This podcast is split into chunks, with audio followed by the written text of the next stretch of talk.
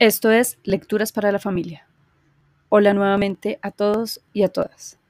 Mi nombre es Dayan Herrera. Este episodio hace parte de la producción realizada por los estudiantes de grado 11 del Colegio Silveria Espinosa de Rendón en el marco del proyecto de Media Integral, como productos de la asignatura Medios Audiovisuales y TICS. Sean bienvenidos.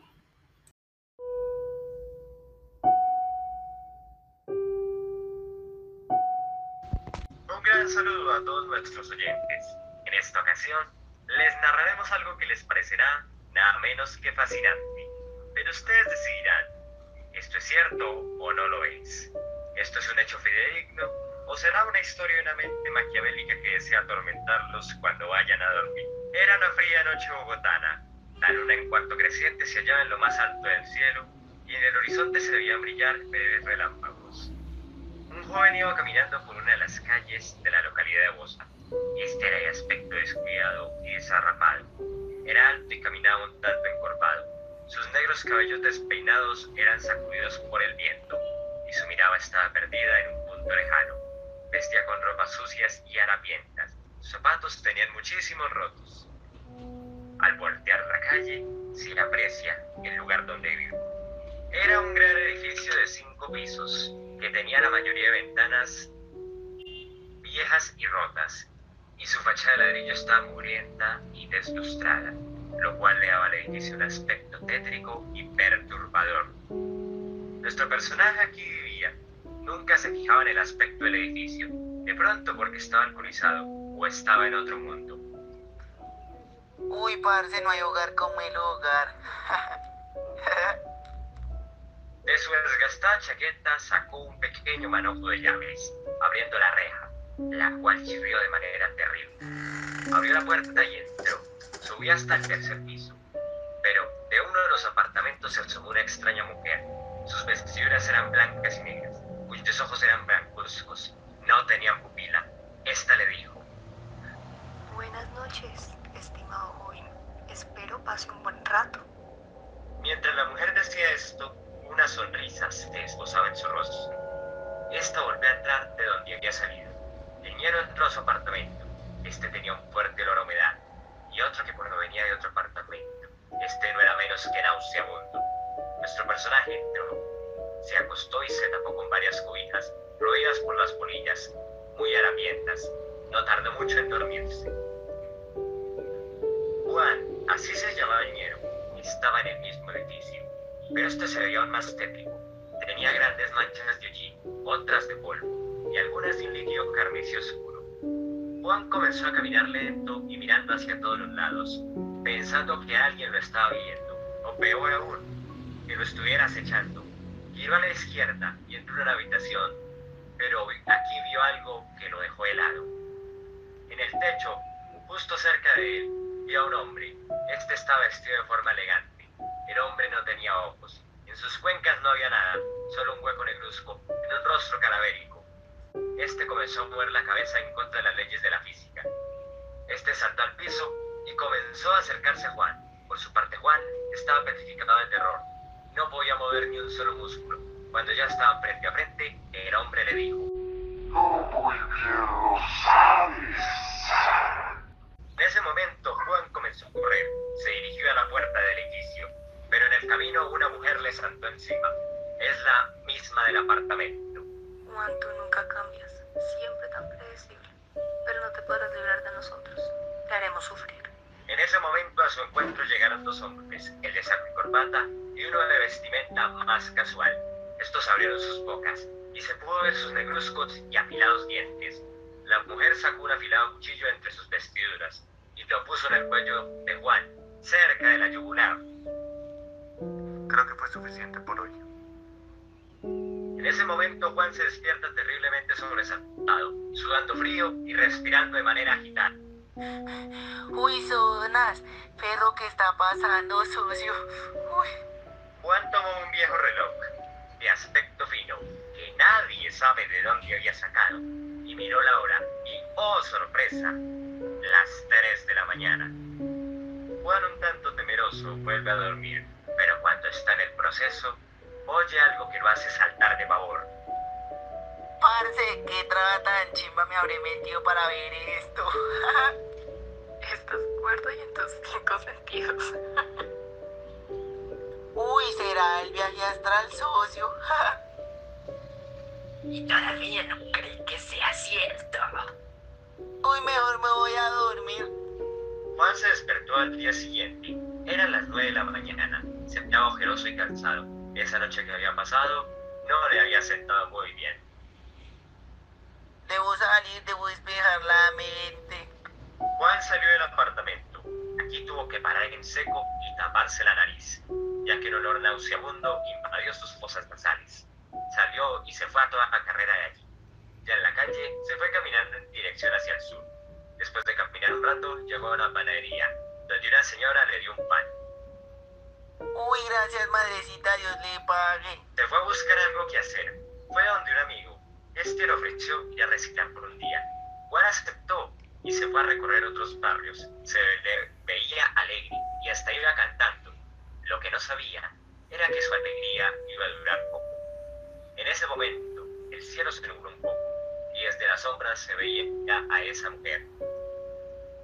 Juan parecía tan bueno, tan trabajador.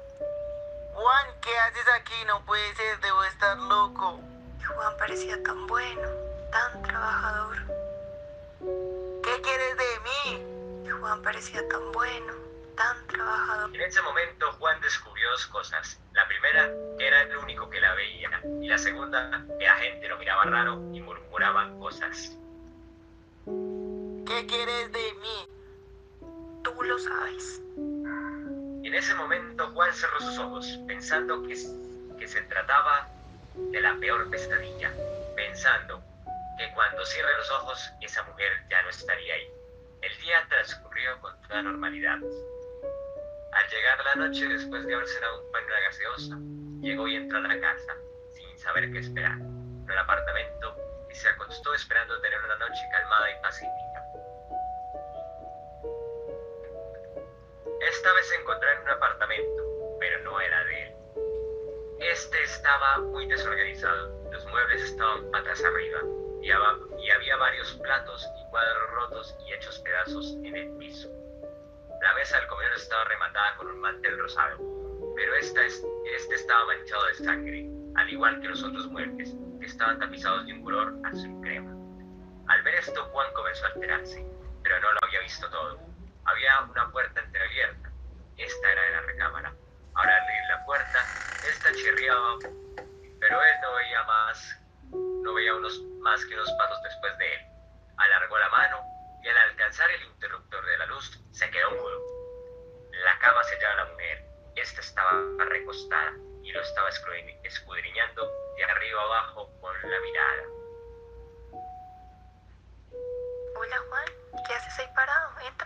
Asiento. Los dos hombres estaban detrás de él. Lo tomaron por los hombros y lo obligaron a sentarse en un butaco. El hombre de corbata se sentó en una poltrona y el de saco lo estaba sosteniendo para que no se fuera. Juan reaccionó y dijo, ¿Qué es lo que quieres de mí? Déjeme en paz si no quiere problemas, parce, a lo bien. Tú muy bien lo sabes. Pero te lo resumimos. Solo queremos atormentarte. Uy, si esto es una broma, no es graciosa. Y todavía no creí que sea cierto. En ese momento, uno de los desconocidos le araña el brazo, causando que Juan grite de dolor. Es tan inocente. Esperemos a que esto lo convenza. ¿Qué les pasa? ¿Cuál es su problema? ¿Qué es lo que quieren? Juan, solo queremos justicia. ¿Y yo qué les hice? Parece que está desmemoriado. Muéstrenle lo que saben. Los dos desconocidos tomaron a Juan y lo estrellaron contra la pared con mucha violencia. Uno de ellos lo tomó de la quijada y lo obligó a ver una foto. En esta se apreciaban dos personas, el hombre de saco y corbata, vestido de traje negro y corbata azul claro, y una mujer joven. Esta estaba vestida con un vestido azul hasta la rodilla. El vestido tenía estampados de girasoles. Los desconocidos lo obligaron a que viera la imagen a más detalle.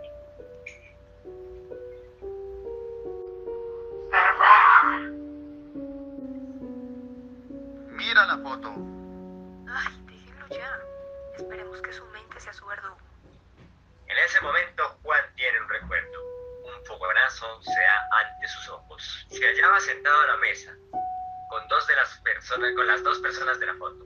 Estaba comiendo y bebiendo alegremente mientras sonaba un ligero jazz de fondo. Finalizado este recuerdo, Juan despierta igual de sobresaltado que la noche anterior, sudando frío y respirando de manera agitada. Parecía que mientras más sueña, más lúcido está. Al mirar el reloj, descubre que son las 8 de la mañana. Juan, al estar más lúcido, comienza a preguntarse. ¿Por qué habrán abandonado el edificio? ¿Por qué nadie viva aquí? ¿Quiénes eran esas personas que vivían aquí? ¿Yo conozco a esta gente? Con todas estas preguntas rondando en su cabeza, estaba dispuesto a hallar respuestas al problema. Se cambió y se puso ropa un poco más digna. Se levantó y se fue a explorar el apartamento donde estuvo durante el sueño. Salió caminando por el pasillo y cinco apartamentos hacia la izquierda encontró la puerta que buscaba. Era el apartamento 307. Empujó la puerta y entró. Frente a sus ojos vio la misma escena de anoche, solo que los manchones de sangre se veían muy secos y ya de mucha antigüedad. Entró a la alcoba y tomó el cuadro, y mirándolo trataba de recordar quiénes aparecían ahí. Pero en ese momento aparece la mujer y los dos hombres. El primer desconocido y la mujer aparecen vestidos como en la foto, solo que con diversas heridas, cortes y golpes. ¿Qué tenemos aquí? Parece que tu conciencia no te deja en paz. ¿Quiénes son ustedes? Ese que no lo recuerda. Tú lo sabes. No nos engañes, Juan. Este sigue muy desmemoriado. Siempre te dijimos que esas cosas te iban a hacer daño. Entréguenlo lo que ya saben. En ese momento la mujer le extendió un papel. Este papel era un recorte viejo de periódico, donde Juan empezó a leer en voz alta. Se informa la desaparición de tres personas en el edificio de la carrera 47 Sur. Los desaparecidos son Verónica Anzuarita Cortés, de 25 años de edad, Ignacio Anzuarita Cortés, de 31 años de edad, y José Cáceres Buendía, de 37 años de edad. Juan no lo podía creer. Le estaban hablando de los desaparecidos. Pero venía otra pregunta. ¿Quiénes eran estos y qué tenía que ver con ellos? Vas a sufrir todo lo que nos hiciste sufrir en vida. En ese momento los tres espectros se lanzaron contra Juan y antes de que lo tocaran siquiera, este cayó desmayado.